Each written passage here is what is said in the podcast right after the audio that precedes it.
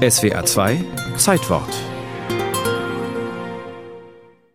Im Zentralkomitee rumort es, da Antonin Nowotny, der Hardliner, Partei- und Staatschef in Personalunion. Dort Alexander Dubček, der die Zeichen der Zeit erkannt hat. Das Land steckt in einer tiefen Krise. Dubček gehört zu den Reformern. Nowotny will das verkrustete System und damit seinen Kopf retten. Wird Nowotny einen Putsch inszenieren? In seinen Memoiren beschreibt Dubček die damalige Situation als dramatisch. Er lebte in der ständigen Angst vor dem sprichwörtlichen Klopfen an der Tür nachts um drei. Zum Putsch kommt es bekanntlich nicht. Stattdessen wird Dubček erster Sekretär der Kommunistischen Partei. Das war am 5. Januar 1968.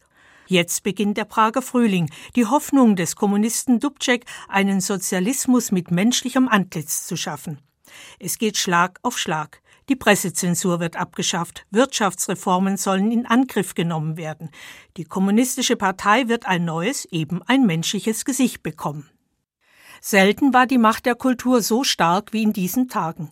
Im Manifest der 2000 Worte, verfasst von dem bekannten Schriftsteller Ludwig Watzulik, wird mit den Irrtümern des Sozialismus abgerechnet. Von den Reformen begrüßt werden es die Altvorderen für ihre Zwecke instrumentalisieren.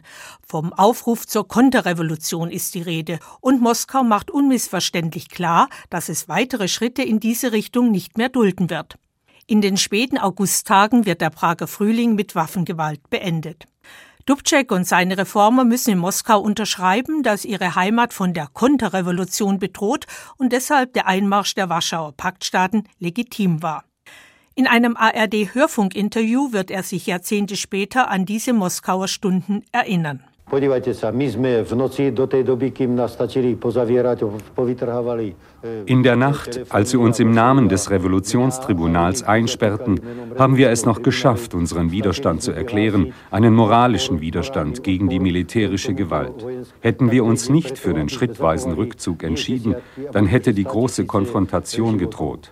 Glauben Sie mir, niemand auf der Welt hätte für uns einen Finger gerührt. Unsere einzige Chance war der moralische Sieg.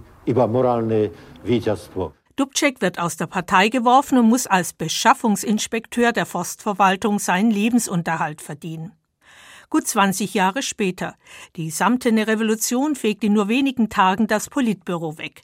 Die Baumeister des Prager Frühlings erleben Ende 1989 eine kurze Renaissance. Glücksmomente, als Alexander Dubček auf dem Wenzelsplatz eine Rede hält. Dubček wollte nur Freiheit und Freiheit. Ja, wir sind so glücklich, wenn wir ihn hören. Das können Sie nicht vorstellen. Ja, wirklich.